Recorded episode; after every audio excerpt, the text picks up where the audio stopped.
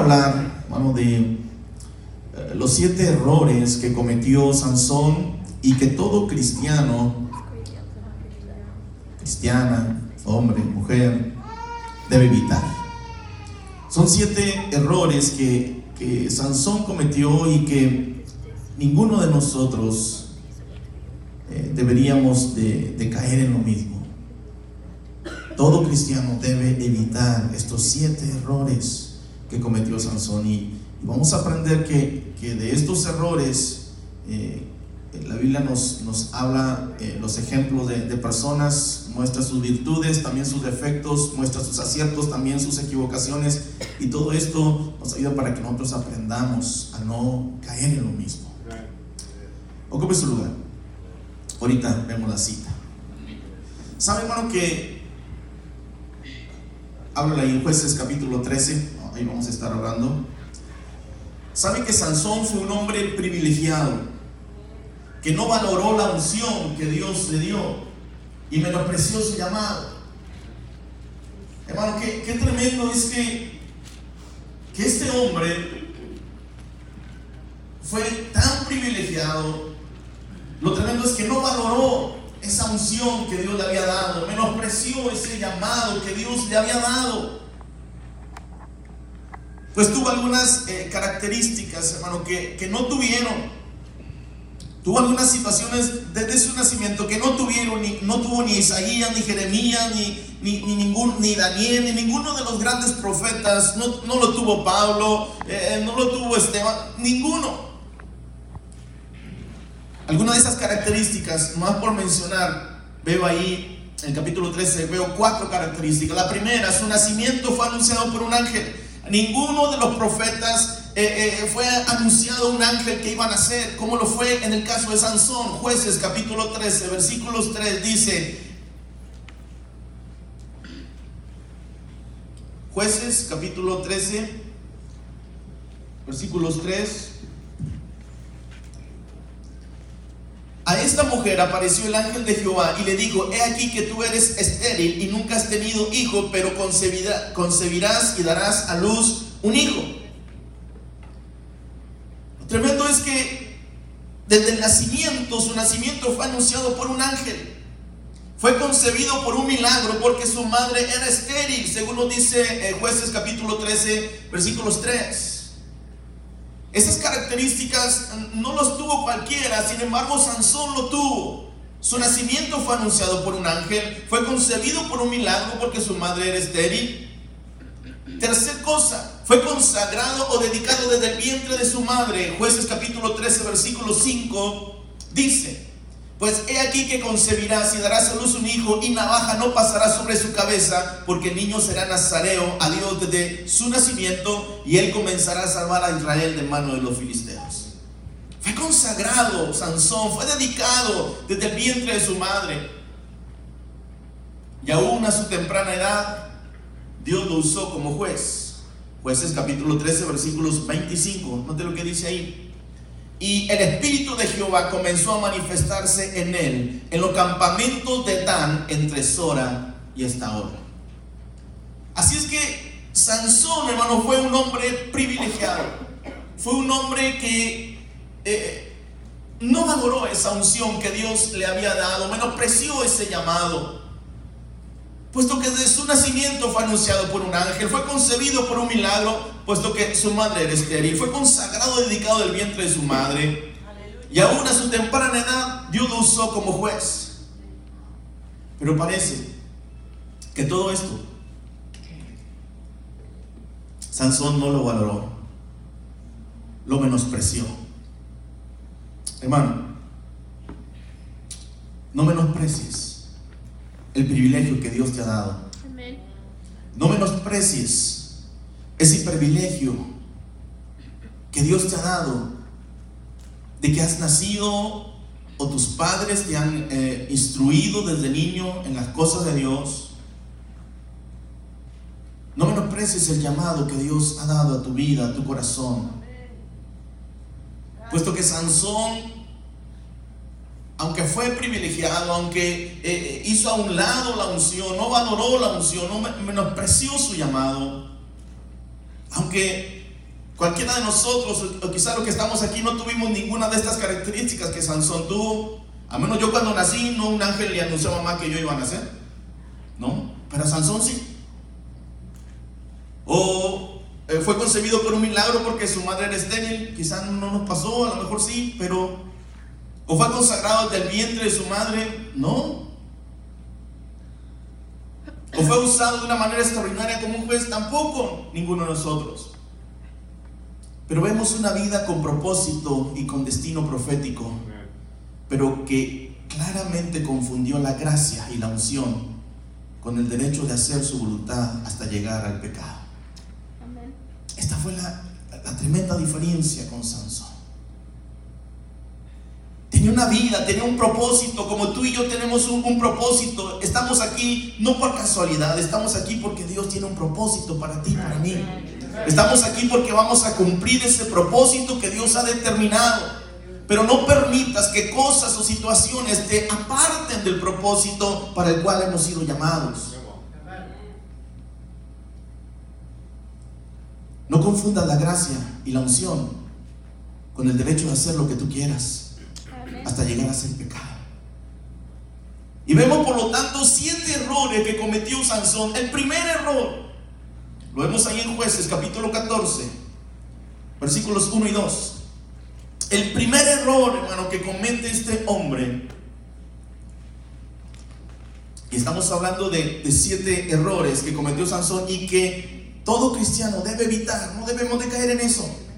El primer error, se casó con una filistea. Jueces capítulo 14, versos 1 y 2. El primer error, se casó con una filistea. Esto es, no era del pueblo de Dios, no era una hebrea, era una filistea. Adoraban a otros dioses, tenían costumbres diferentes, pero el primer error que cometió Sansón es que se case con esta filistea. Jueces 14, 1 y 2 dice, descendió Sansón a Timnat y vio en Timnat a una mujer de las hijas de los filisteos. Y subió y lo declaró a su padre y a su madre diciendo, yo he visto en Timnat una mujer de las hijas de los filisteos, os ruego que me la toméis por mujer. Existe el mismo riesgo de caer en este error cuando te enamoras de la persona equivocada, que no ama a Dios, y caes en un yugo desigual. Esto mismo pasa, le pasó a Sansón y te puede pasar a ti, le puede pasar a mí cuando involucramos nuestros sentimientos, nuestras emociones, eh, eh, el enamoramiento, como le llames, en casarnos con alguien que no ama a Dios. La Biblia dice que, que él vio en Timnat, es la ciudad, vio en Timnat a una mujer de las hijas de los filisteos. Y luego va y corre con sus padres y dice, yo he visto en Timnat una mujer de las hijas de los filisteos, os ruego que me la toméis por mujer. Qué tremendo es cuando nos guiamos siempre por vista. Qué tremendo es cuando siempre nos guiamos por lo que vemos. Y caemos en el mismo error que, que cayó Acán. ¿Recuerda esa, la palabra del Señor cuando Acán entra o Dios les da a Jericó. Y la Biblia dice que, Dios les ha dicho, no agarren nada, no, en esta ocasión no va a haber motín, no se lleven nada, esa está maldita. Pero dice que Acán, cuando los muros cayeron y entró el ejército de Israel, dice que vio. Y note que Sansón le pasó lo mismo. Ahí en el versículo 1 dice, y vio en Timnat a una mujer de las hijas de los filisteos como que todo empieza por aquí, por los ojos, hermano. Y dice, y vio. Y este hombre, eh, cuando entra también a, Jericó, dice que vio. Y luego dice que codició. Y luego tomó. ¿Qué? Unos lingotes de oro, unos vestidos, y no me acuerdo qué, un, manto, es un tapete. Acán le pasó lo mismo, vio unos pedazos de oro, vio unos vestidos muy bonitos que quizás eran mucho más bonitos que lo que él traía, unas túnicas más bonitas, y vio un tapete, dicho, este tapete sabe bueno ahí en mi, en mi, en mi cabaña, ahí en mi casita, un tapete, está bonito. cuando Dios le había dicho que no hiciera eso, pero todo entró por la vista. Y Sansón dice que vio en Timnat una mujer de las hijas de los filisteos. Con sus padres dice, yo, yo la quiero, quiero casarme con ella, tómenla por mujer, quiero que vayan y hablen. Existe ese mismo riesgo, riesgo cuando nos enamoramos de esa persona que no ama a Dios. respecto dice la Biblia ahí en 2 Corintios 6, 14 y 15 lo siguiente, no os unáis en yugo desigual con los incrédulos porque ¿qué compañerismo tiene la justicia con la injusticia? ¿Y qué comunión la luz con las tinieblas? ¿Y qué concordia Cristo con Belial? ¿O qué parte el creyente con el incrédulo? ¿Qué parte hay el creyente con el incrédulo? ¿Hay alguna parte? ¿Hay alguna compatibilidad? No hay nada. No hay absolutamente nada. Si esta persona, hermano, que no ama a Dios, ¿cómo va a poder amarte a ti? Si esa persona no ama absolutamente a Dios, la pregunta es, ¿cómo es que tú piensas que te va a amar a ti? Esa persona no podrá amarte como Cristo amó a la iglesia. Esa persona que, no conoce a Dios, que no le importa las cosas de Dios, ese yugo desigual, esa, esa persona que estará muy guapo, estará, tendrá muchos ojos de color y todo lo que tú quieras, pero su corazón está más negro y podrido que qué cosa. Esa persona no ama a Dios y por lo tanto nunca podrá amarte a ti. No podrá, amarte a ti como Cristo amó a su iglesia de forma incondicional, de forma desinteresada, de una forma apasionada. Nunca lo verás. Solo Cristo lo puede hacer. Solo alguien que ame a Dios te va a poder amar de esa misma forma como ama a Dios va a poder amarte a ti. Pero Sansón decidió casarse con una eh, filistea. Esa, esa mujer no podría amarlo. Ejemplos de cómo verán la vida de formas opuestas. Ya que esa persona que no ama a Dios querrá embriagarse o, emborracharse y tomar. Y tú no. Querrá, querrá practicar idolatría. Y tú no te vas a sentir a gusto con eso. Querrá vivir una vida desenfrenada. Y tú no vas a estar muy de acuerdo con eso. Tú no. Deseará hacer cosas que no le agradan a Dios. Te pedirá que le, lo hagas juntamente con Él y muchas cosas más no coincidirán en lo mismo y habrá problemas. Ese es el yugo desigual. Eso significa que no hay compatibilidad. Pero Sansón se metió en ese primer problema. Hermano, no cometamos el error que cometió Sansón. Ese primer error, casarse con una persona que no ame a Dios, que no, que no, no es del pueblo de Dios.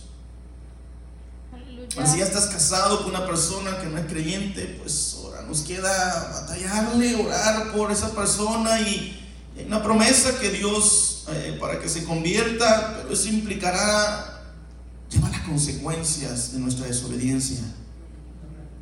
Porque Dios te, te da su voluntad perfecta. Pero nosotros nos vamos por la voluntad propia y a veces nos vamos por la voluntad permisiva, le llamamos así. Esto Dios, te lo permite como, bueno, ok, tú quieres eso, éntrale, pero va a haber consecuencias. Vas a sufrir. Si ya estás casado con una persona que no es creyente, ora por ella y hay una promesa ahí. En Hechos 16, 31, cree en el Señor Jesucristo y serás salvo tú y tu casa. Esto quizá implicará años, quizá implicará meses, quizá implicará tiempo. Pero esto es parte de haber tomado una decisión equivocada. La segunda error que cometió Sansón, deshonró a sus padres. Puedes cometer muchos errores, hermano. Pero te encargo algo encarecidamente. No deshonres a tus padres no deshonres a tus padres. Sansón los deshonró. Jueces capítulo 14, versículos 3, el segundo error. Deshonró a sus padres. Jueces 14, 3 dice, y su padre y su madre le dijeron, no hay mujer entre las hijas de tus hermanos ni en todo nuestro pueblo para que vayas tú a tomar mujer de los filisteos incircuncisos. Note la, la, la inquietud de los padres, que, no hay mujer aquí, no, hay tantas mujeres aquí, porque en nuestro pueblo, con nuestra fe, con nuestra convicción de creer en Dios, que ame a Dios, ¿por qué vas a irte con los filisteos? En este caso, ¿por qué vas a irte con personas del mundo? Y, y cuando, ¿acaso no hay personas aquí que amen a Dios? Y note la respuesta de Sansón. Y Sansón respondió a su padre, tómame esta por mujer, porque ella me agrada. No me importa tus sermones, casi le estaba diciendo, papá, mamá, no me importan tus sermones. No me importa que, que, si aquí hay mujeres o que si no hay, que por qué tengo que andar con las filisteas. No me importa, ahórrate tus sermones. Esta mujer me agrada. Otra vez, Solo lo que yo me, lo que yo a mí me gusta, lo que yo quiero, eso se va a hacer. La vi, me gustó, la voy a tomar y, no importa lo demás. Y Sansón estaba deshonrando a sus padres. Tómame esta por mujer porque ella me agrada. No me importa todo lo que, lo que tú me estés diciendo. No me importa si aquí hay más mujeres. Ella me agrada, ella me gustó. No ama a Dios, no es del pueblo de Dios, pero no importa. Yo la quiero. Un mandamiento bien establecido, hermano, en la, Biblia es la honra a los padres. Y tu obediencia es determinante para tu bendición. Si tú obedeces, el Señor va a honrar eso, va a bendecir eso. Cuando tú lo honras a tus padres, cuando tú honras a Dios, eso el Señor lo toma en cuenta. Inclusive la Biblia dice que largura de días hay para aquellos que bendicen a sus padres, para aquellos que, honran a sus padres. Pero también dice la Biblia que aquel que maldice a sus padres es aquel que deshonra a su padre, aquel que, que, está atacando lo que está diciendo, dice que su lámpara se apagará. Esto es, su vida va a morir joven. Hay maldición. Cuando no honras, cuando no honramos a nuestros padres. Sansón deshonró a sus padres. Y parecía que no pasaba nada, parecía que siempre se salía con la suya, parecía que cuando lo encerraban eh, tumbaba las puertas y, se iba y se soltaba y lo, lo amarraban, se rompía y parecía que siempre salía. Pero llega un momento como que Dios dice, basta. Sansón deshonró a sus padres desobedeció. Y déjame decirte que este mandamiento de honrar a los padres y tu obediencia a ellos es determinante para tu bendición. Eso determinará si tú eres bendecido o no eres bendecido. Y la Biblia no dice, y, si es que tus padres son buenos, la Biblia simplemente dice, honralos. Habrá algunos que no sean muy buenos, habrá algunos que no saben ser padres, Habrá algunos que son inconscientes, habrá algunos que son inmaduros, pero la Biblia no especifica que a los maduros sí obedece, los, a los que son, a los que ponen reglas más o menos eh, tolerables, a esos sí, a los que no, no, no, la Biblia dice, honra a tu padre y a tu madre para que te vaya bien y seas de larga vida en esta tierra. Honralos. No te está diciendo si tienes ciertas características sí y ciertas características no. Por eso Efesios capítulo 6, 2 y 3 Dice, honra a tu padre y a tu madre, que es el primer mandamiento con promesa. Es el primer mandamiento con promesa, para que te vaya bien y seas de larga vida sobre la tierra. ¿Lo quieres más claro? No se puede. Honra a tu padre y a tu madre. Es el primer mandamiento con promesa para que te vaya bien y seas de larga vida sobre la tierra. ¿Quieres que te vaya bien en esta vida? Honra a tu padre. ¿Quieres ser de larga vida? Honra a tus padres. Pero si no los honras, no te va a ir bien. No vas a ser de larga vida sobre la tierra. No vas a llegar a viejo. Porque no supiste honrar. Hace poco oí de alguien que comentó de una señora americana, de una mujer americana que llegó a los 100, 103, 104 años, algo así. Y que ella decía que iba a durar más. Dice, ¿por qué? Porque yo siempre honré a mis padres. Esta, esta anciana. yo siempre honré a mis padres y la Biblia dice que voy a ser de larga vida. y la viejita tiene 103, 104 y todavía quiere más años. Pero ella dice, es la promesa, Dios lo dijo, que si yo honro a mis padres, voy a ser de larga vida. Y la Biblia dice, honra a tu padre y a tu madre, que es el primer mandamiento con promesa para que te vaya bien y seas de larga vida sobre la tierra. Honra a tus padres. Sansón los deshonró. Sansón los retó. Sansón les dijo, no, no, a mí no me importa, esa mujer me gusta, me agrada la voy a tomar. Además, y si no quieres ir, yo voy la, la, pido, yo voy la, hago ahí, arreglo la boda, si no quieres ir. No deshonremos a nuestros padres con esas actitudes. Honralos. Aún en estas situaciones, honralos. Bendícelos. Y eso será de bendición para tu vida. El tercer error que cometió Sansón rompió su voto de nazareato. Ese era un voto que, que había sido consagrado a Dios desde su nacimiento. No debía cortarse el pelo, no debía comer cosas inmundas, no debía tocar cuerpos muertos, no debía tomar vino. Y era parte de, esa dedicación, de ese nazareato que, que él había dedicado a Dios, o lo habían dedicado a Dios desde su nacimiento. Jueces capítulo 14, versículo 10 dice, vino pues su padre donde estaba la mujer. Y Sansón hizo allí banquete porque así solían hacer los jóvenes. Hizo la fiesta. La Biblia dice que Sansón quiso hacerlo como se hacían los filisteos. Y hacer una fiesta y hacer todo. Dice que Sansón hizo allí banquete porque así solían hacer los jóvenes filisteos, me imagino. Vino su padre, pidió a la mujer que Sansón quería y hizo banquete porque así solían hacer los jóvenes. Ahí Sansón echó la casa por la ventana y rompió su voto de nazareato. Sansón no tenía que hacer lo que hacían todos los jóvenes filisteos. Él no tenía por qué imitar lo que, lo que hacían los demás. Pero aún ahí dice la Biblia que, que Sansón hizo banquete porque así acostumbraban a hacer los jóvenes filisteos.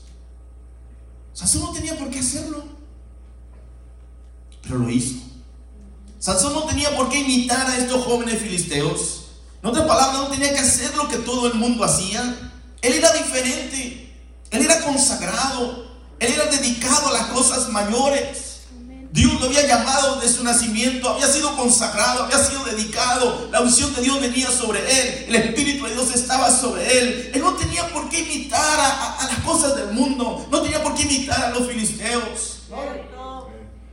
Tú y yo hemos sido llamados a un propósito mucho mayor, hermano. No estamos aquí para imitar al mundo, no estamos aquí para imitar a un artista, no estamos aquí para imitar a otra persona. Estamos aquí para cumplir el llamado que Dios ha puesto en nuestros corazones y decir, Señor, hágase tu voluntad. Señor, cumplo el llamado para el cual ha sido, eh, puesto en mi corazón y yo quiero cumplir el propósito, Señor, sobre esta tierra. El tiempo que me permita vivir, Señor, yo quiero honrarte y quiero cumplir ese propósito, Señor.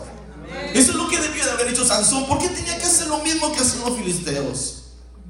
Él era consagrado, era dedicado a, cosas mucho mayores.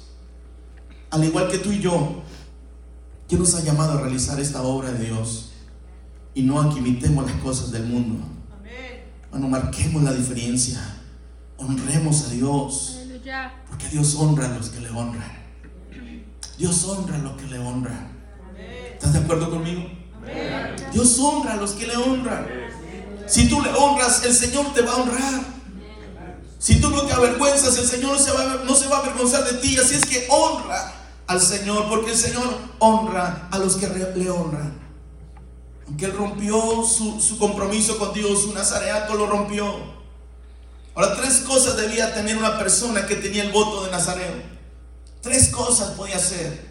No debía cortarse el pelo, lo menciono ahorita no debía tomar vino, no debía embriagarse y no debía tocar nada muerto. Ningún animal, ninguna persona muerta no debería de estar en contacto ahí con él. Y claramente Sansón rompió su consagración, pues faltó a su voto de consagración. Él se cortó el pelo, él tomó vino, y tocó el cuerpo de ese león muerto en el cual se puso una, un panal de, abejas, de miel, agarró y de ahí hizo su, su enigma, ¿no? El que llevó a, para jugar ahí con los en la fiesta. De ahí inventó su enigma. Del devorador salió comida y del fuerte salió dulzura. Y hizo una apuesta, un compromiso de que quien adivinaba este acertijo, él iba a darle 10 vestidos. Y nadie sabía ese, ese acertijo y había, él lo había inventado a raíz de ese león que una de las ocasiones que fue a ver a su novia, se salió a su encuentro y dice la Biblia que lo mató como si fuera un cabrito, le quebró los huesos como si fuera un cabrito.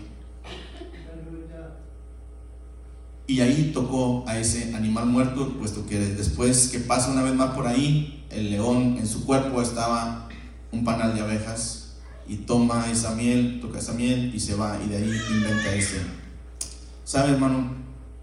No debemos de romper nuestra consagración a Dios por seguir la corriente de este mundo. Sansón rompió su consagración.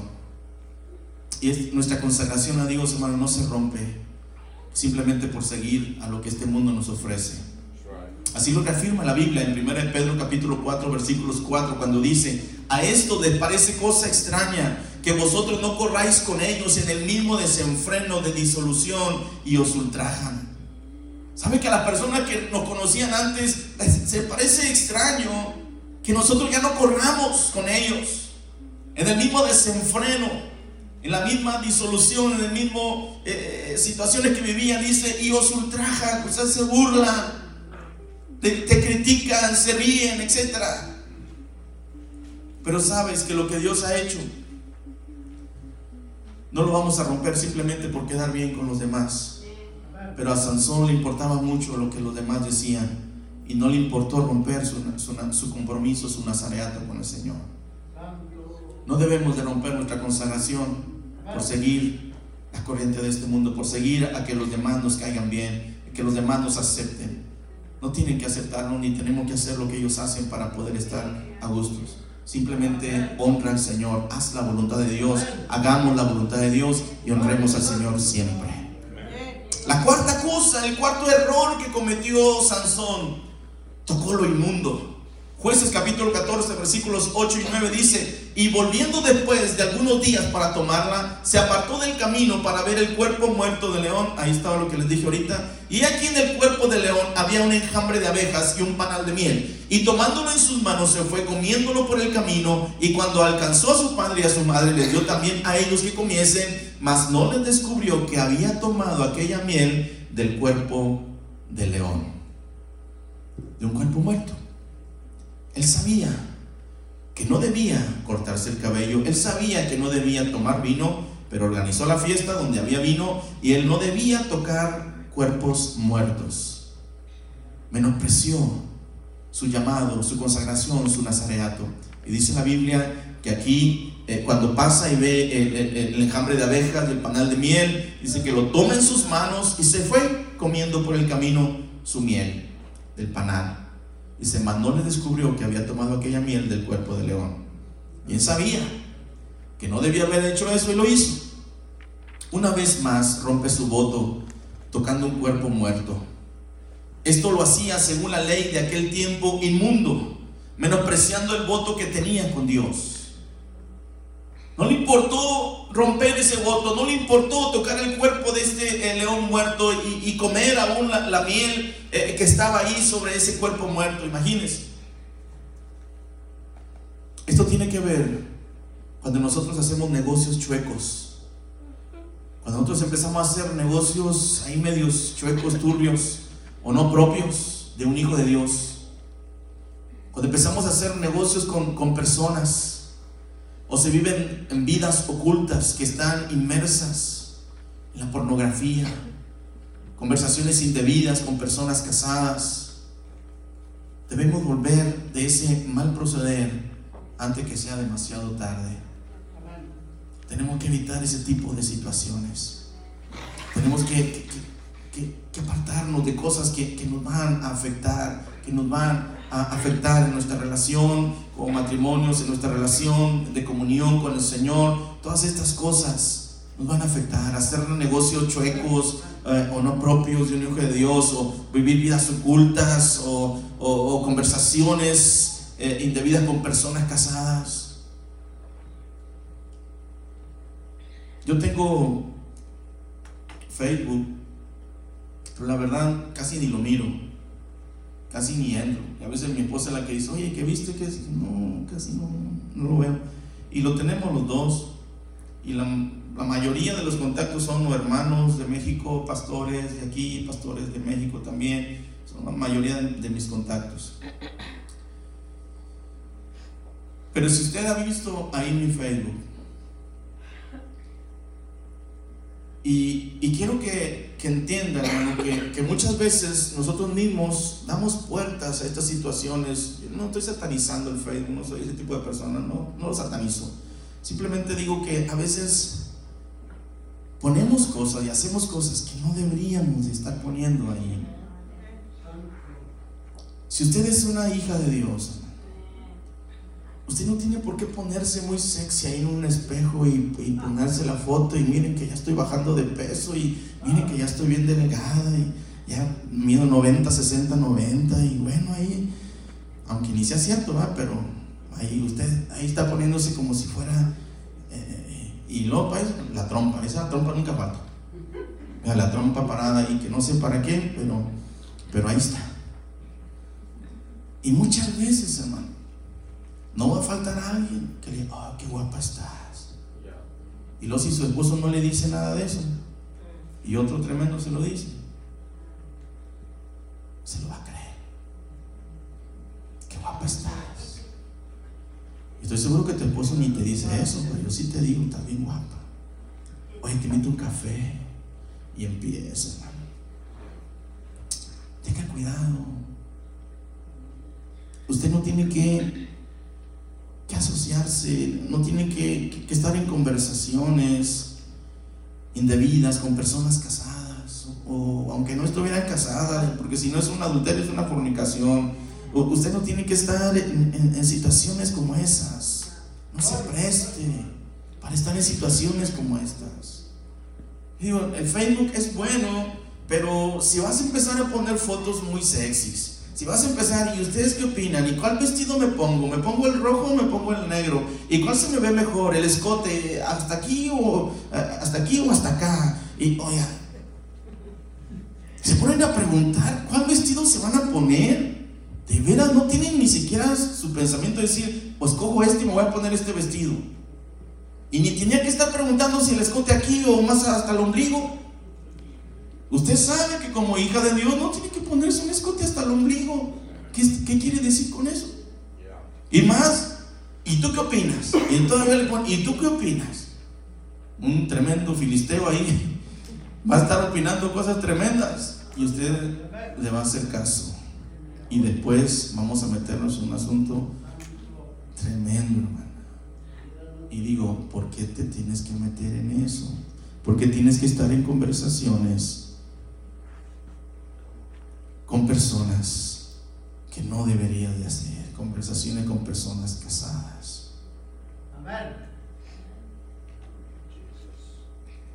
Cuando empieza tu corazón y empieza, la mujer no es tanto de ver. Vimos ahí que Sansón vio, codició, tomó la, la filistea, pero la mujer es, es por lo que escuchan.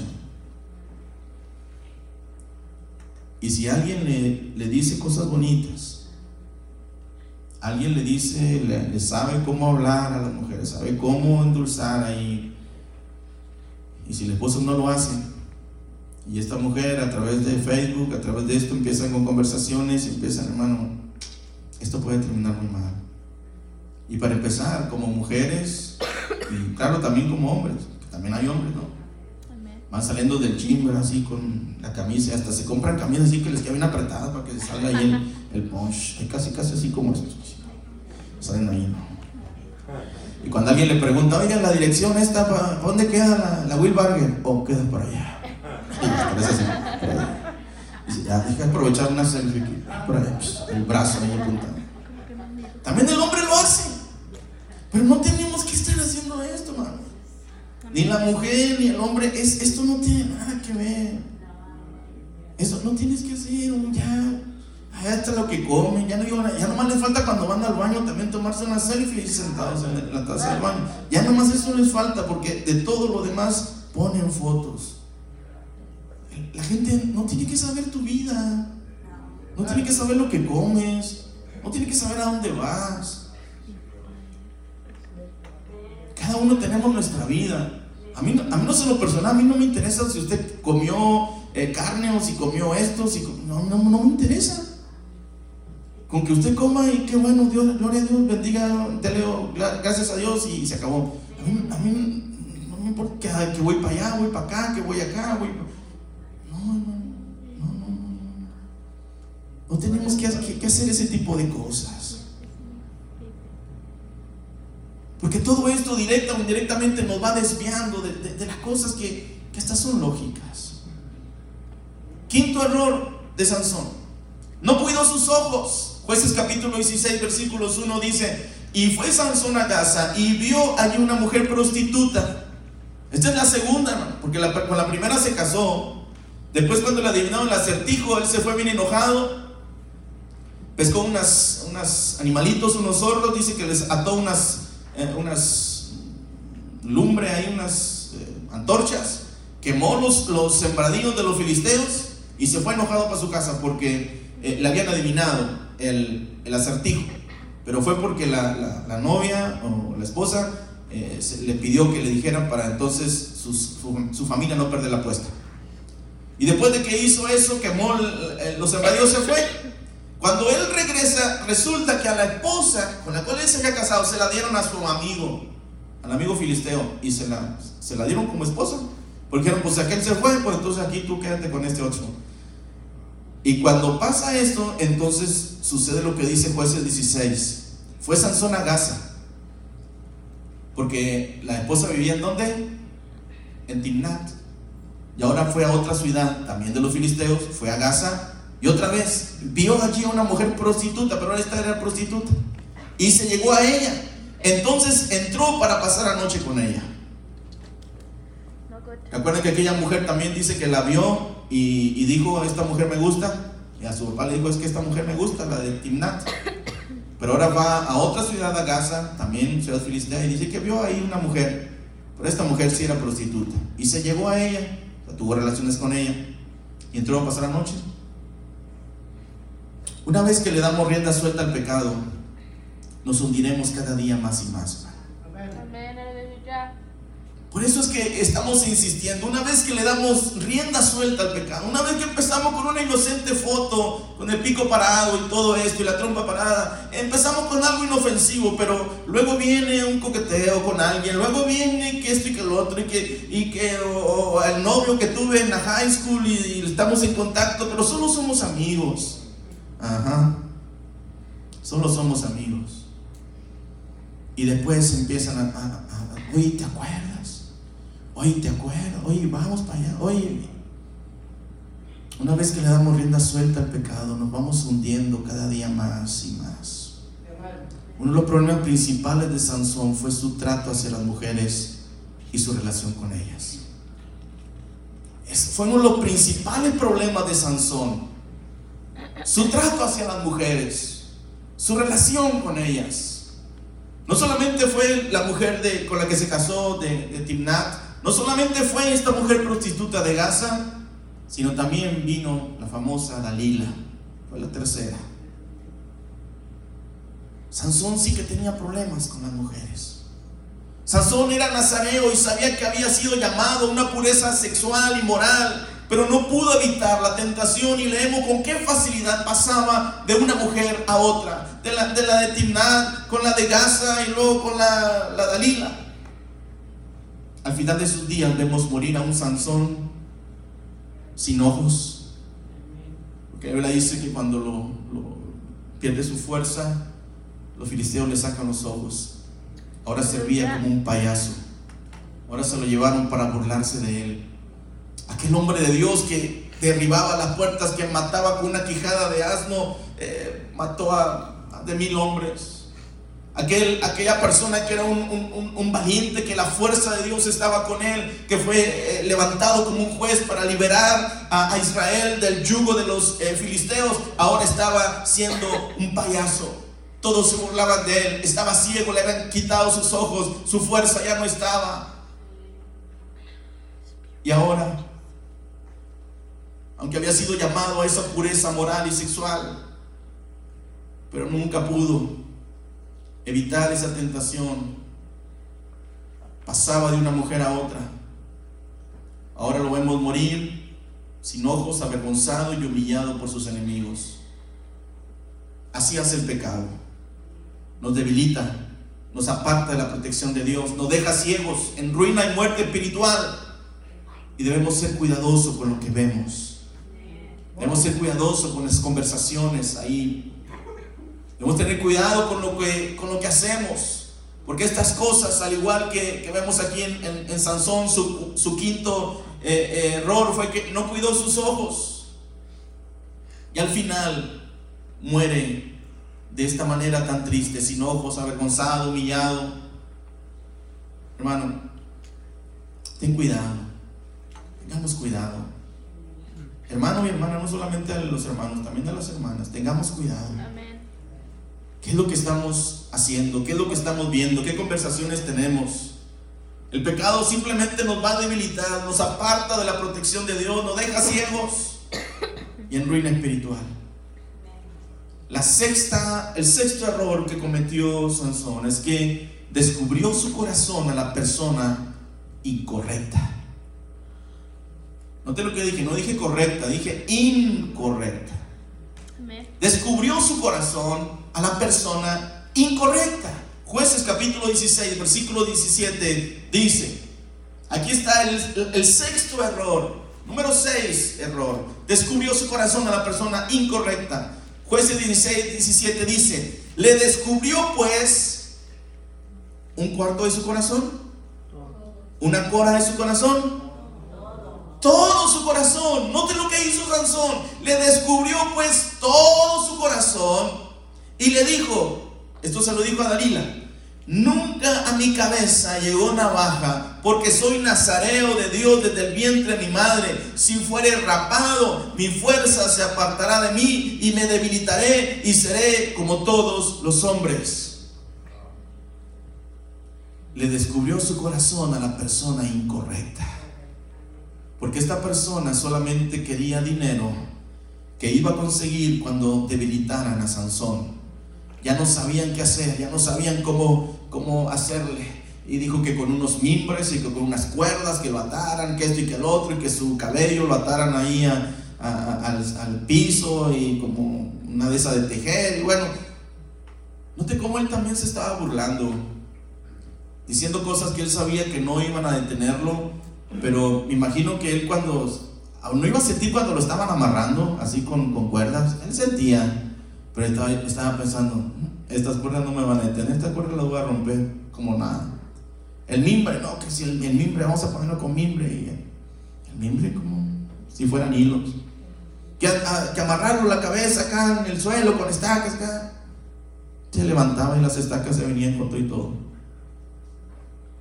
No juguemos con la unción que Dios nos ha dado. No juguemos con, con la autoridad que Dios nos ha dado.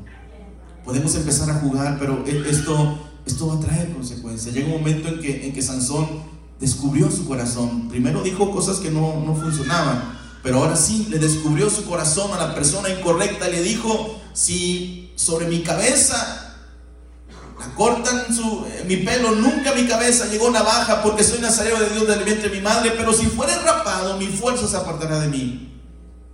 Dios siempre pondrá las personas correctas para dar respuestas a tus más grandes interrogantes. Dios siempre te va a poner esa persona de la cual tú puedes confiar, esa persona en la cual eh, eh, tú puedes pedir oración, esa persona en la cual quizás tengas dudas, te, te va a aclarar tus dudas. Pero no busques a alguien que no tenga la capacidad de darte las respuestas que necesitas. No busques a personas que tú sabes en tu corazón que esa persona no te va a ayudar, esa persona no te va a bendecir, esa persona no va a ser de bendición. No busques a alguien que no tenga capacidad de darte la respuesta que necesitas. Y menos busques a alguien que solo te diga, lo que te convenga o lo que tú quieres escuchar. No busques a alguien que simplemente tú sabes que te va a decir lo que tú quieres escuchar. Porque esa persona en realidad no te ama. Esa persona en realidad te quiere dañar, te quiere afectar. Porque quiere que caigas en errores. Esa persona quiere que tú fracases. Porque te quiere decir lo que tú quieres escuchar. O te quiere decir lo que, lo que tú piensas que, que es bueno y tú sabes que esa persona te lo va a decir. Así es que esa persona no, no te va a ayudar. No busques a alguien que no tenga la capacidad de darte la respuesta que necesitas. Y menos a alguien que solo te diga lo que tú quieres escuchar. Que solo te diga lo que tú quieres o lo que te convenga. El abrir tu corazón a la persona incorrecta te llevará a vivir las más grandes decepciones y puedes perder mucho más de lo que crees. Si tú abres tu corazón a una persona que no es la correcta, va a haber decepciones tremendas, vas a sufrir tremendo y vas a perder mucho más de lo que tú te imaginas. Sansón le descubrió su corazón a la persona incorrecta y tuvo que pagar las consecuencias. Su fuerza se fue, la unción se fue, eh, empezó a partir de ahí, fue la burla de todos, a partir de ahí quedó ciego, a partir de ahí no hubo fuerzas, a partir de ahí se acabó absolutamente todo. Dios nos ha llamado para ser diferentes. Dios nos ha llamado no para que el enemigo se burla de nosotros. Dios nos ha llamado no para que el mundo se ría de nosotros, Dios nos ha llamado para que triunfemos en el nombre del Señor, para que cumplamos el propósito que Dios ha puesto en nosotros, para que abramos nuestro corazón, pero la persona correcta, no a la incorrecta, que abramos nuestro corazón a la persona que, sabemos que ama a Dios, que nos va a bendecir, que va a ser de bendición para nuestras vidas. No abres tu corazón a una amiga del mundo, a una, a una amiga que ni conoce al Señor, abre tu corazón a la persona que te va a ayudar y que te va a bendecir.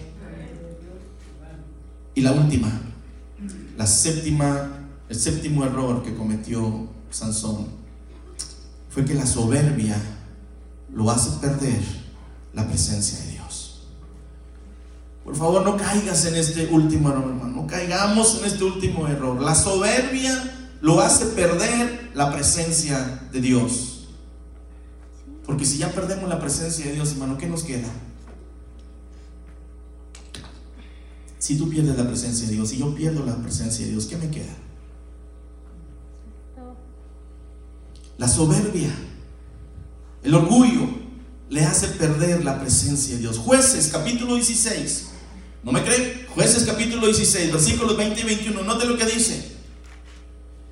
Y le dijo, Sansón, los filisteos sobre ti. Y luego que despertó él de sus sueños, se dijo, ya le había cortado en el contexto, hermano, y aquí ya Dalila ya le había metido la, tijera. De hecho, dice que fue la primer peluquera en el mundo. Y no fue un hombre, fue una mujer, hermano. Fue Dalila. Cortó el pelo ahí a Sansón. Y le dijo, note lo que dijo Sansón, esta vez saldré como las otras y me escaparé. Pero él no sabía que Jehová ya se había apartado de él mas los filisteos le echaron mano y le sacaron los ojos y le llevaron a Gaza y lo ataron con cadenas para que moliese en la cárcel. Santo. Sansón dijo, esta vez voy a salir como las otras.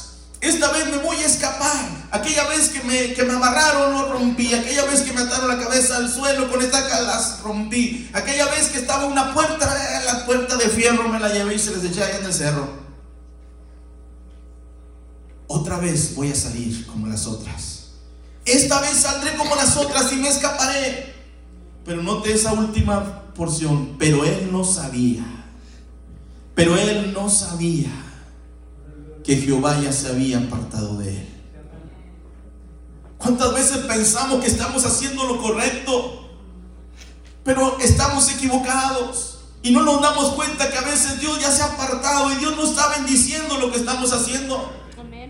Sansón dijo, no, Dios me va a bendecir, no, Dios me va a dar la fuerza, no, yo voy a salir como las otras.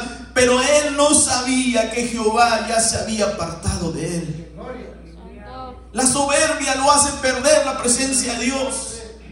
Que nuestra soberbia no nos haga caer en una situación en la cual pensemos que somos indestructibles, que nadie nos puede hacer nada, que nadie nos puede corregir, que nadie nos puede enseñar, que yo me lo sé todo, de Génesis Apocalipsis lo sé todo, a, mí nadie me va a enseñar. Oye hermano, cuando empezamos con esa soberbia, no olvidemos que a Luzbel, a Lucifer, o Satanás, como usted le quiera llamar, su principal eh, problema fue la soberbia. Y él empezó a decir, yo también puedo ser como Dios, y a la parte más alta. Yo también puedo tener el poder que Dios tiene. Y empezó la soberbia a subir a su corazón. Y la Biblia dice que él simplemente era un ser creado. Él, él, era un ángel, era un ser creado por Dios. Nosotros también somos creados por Dios. También Él nos conoce. También la Biblia dice que somos polvo.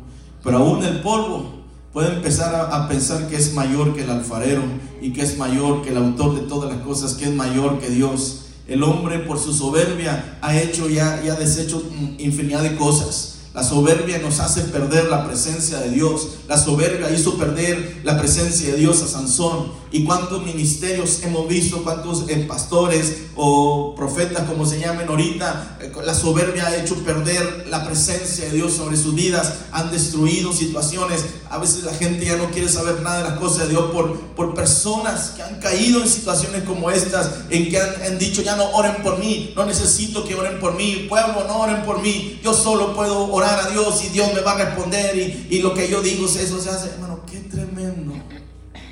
Cuando la soberbia, el orgullo, hace perder a una razón, a un lo lógico.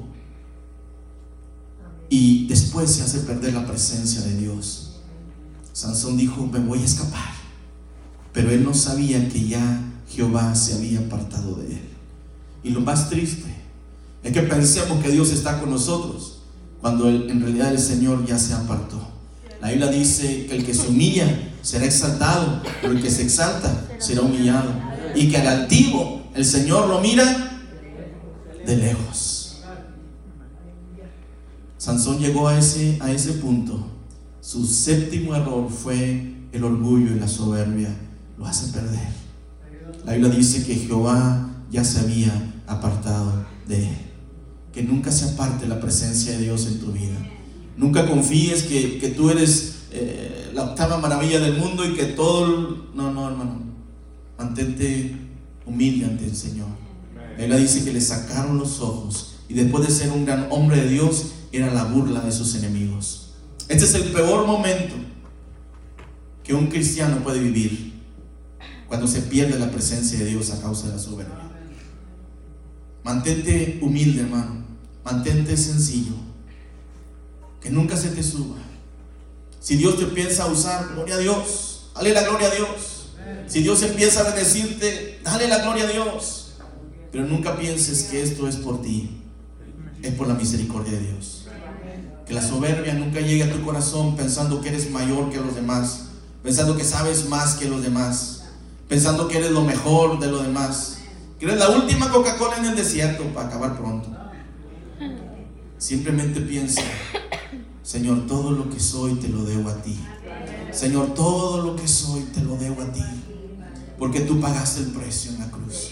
Porque tú me diste de tu espíritu. Porque a ti te place, Señor, usarme. Porque no quiero que lleguemos a un momento en el cual la presencia de Dios se aparte por nuestra soberbia.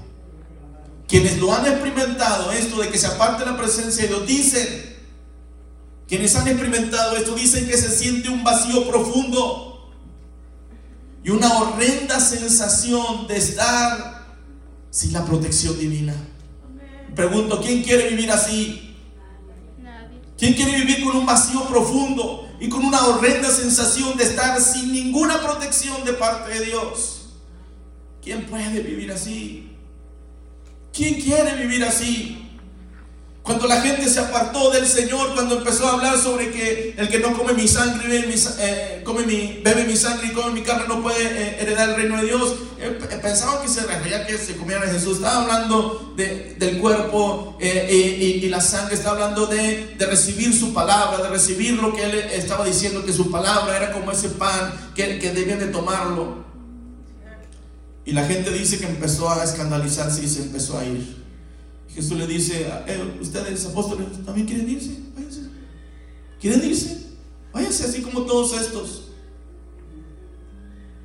Y ahí es cuando esa frase que, me impacta de Pedro se levanta y dice, Señor, ¿a quién iremos? si solo tú tienes palabras de vida eterna? ¿A quién iremos? Si tú no dices que no vayamos y esa gente ya se fue y no quiere nada contigo, porque no le gustó lo que le, lo que le enseñaste, porque lo malinterpretó, ¿a quién iremos, Señor, si solamente tú tienes palabras de vida eterna?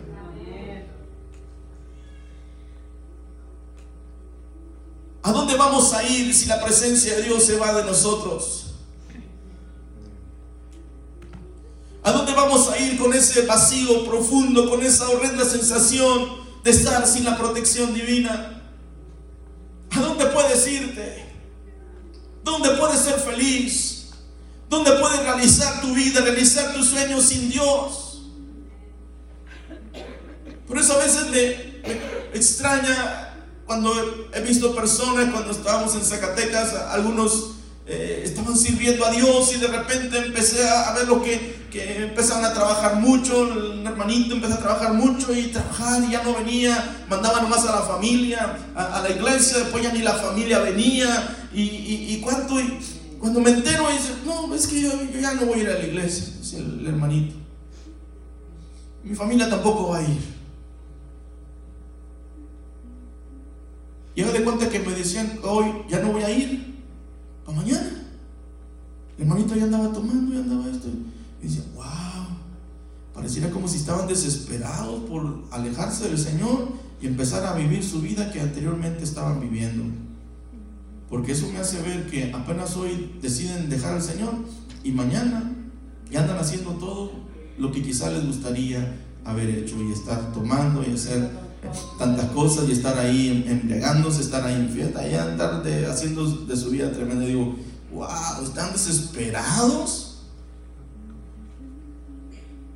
Yo no podría vivir así, pero hay muchos que lo han hecho y los he visto. No les ha ido bien, pero ellos decidieron, al igual que, que Sansón en su soberbia, les hizo perder la presencia de Dios.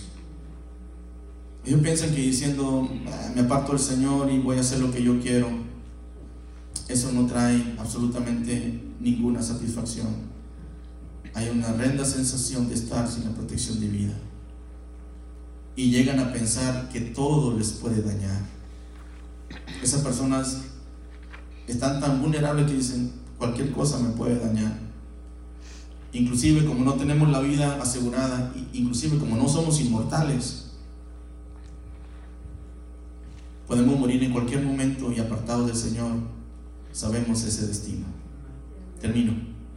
Al final Sansón, Sansón se vuelve a Dios, pero muere en ese momento. No permitamos que nuestras vidas tengan que terminar reconociendo solo en una condición de enfermedad, pérdida o muerte para reconocer que hemos pecado. No dejes que las cosas pasen al igual que Sansón cuando ya estés a punto de morir, cuando estés con una enfermedad terminal, o cuando estés, sufres una pérdida de un familiar o alguien que amas, para entonces reconocer y decir, oh sí, pequé, oh sí Señor, perdóname, oh sí Señor, me arrepiento. ¿Por qué tenemos que esperar a ese momento para decir, me equivoqué, Señor, perdóname, Señor, ten misericordia? Porque Sansón tuvo que esperar hasta que, hasta que le sacaron los ojos, hasta que se burlaron de él, hasta que lo escupieron, hasta que fue la burla de todos, hasta que estuvo trabajando ahí eh, moliendo el trigo, hasta que hicieron de él lo que, lo que quisieron. ¿Por qué reconocer hasta ese último momento, cuando ya estás en lo más bajo, cuando ya no puedes caer más bajo? ¿Por qué hasta cuando estás enfermo? ¿Por qué hasta que tienes una pérdida? ¿Por qué hasta que, hasta que te ha pasado lo peor? ¿Por qué hasta entonces vas a decir, Señor, perdóname? Quiero volver a ti. Vuelve a Dios hoy mismo. Isaías 55, 6 dice, buscad a Jehová mientras puede ser hallado. Llamadle en tanto que Él está cerca. Buscad a Jehová mientras puede ser hallado. Nadie te asegura que al, que al, igual que Sansón vas a tener la oportunidad de reflexionar y pensar, oh, ok Señor, aquí me arrepiento, este y el otro, perdóname, lo que sea. Podríamos tener una muerte instantánea, de modo que no hay tiempo para hacer algo así. Podríamos tener un infarto, podríamos tener un accidente en el carro, que puedas morir instantáneamente. ¿Por qué esperar a eso cuando no hay seguridad de que podamos llegar a una situación así? A una enfermedad prolongada donde tengamos tiempo para pensar y reflexionar sobre nuestra vida. No sabemos qué, qué ir a hacer de futuro, pero hoy es el día. Buscar a Jehová mientras puede ser hallado. Llamadle en tanto que Él está cercano. Póngase en pie.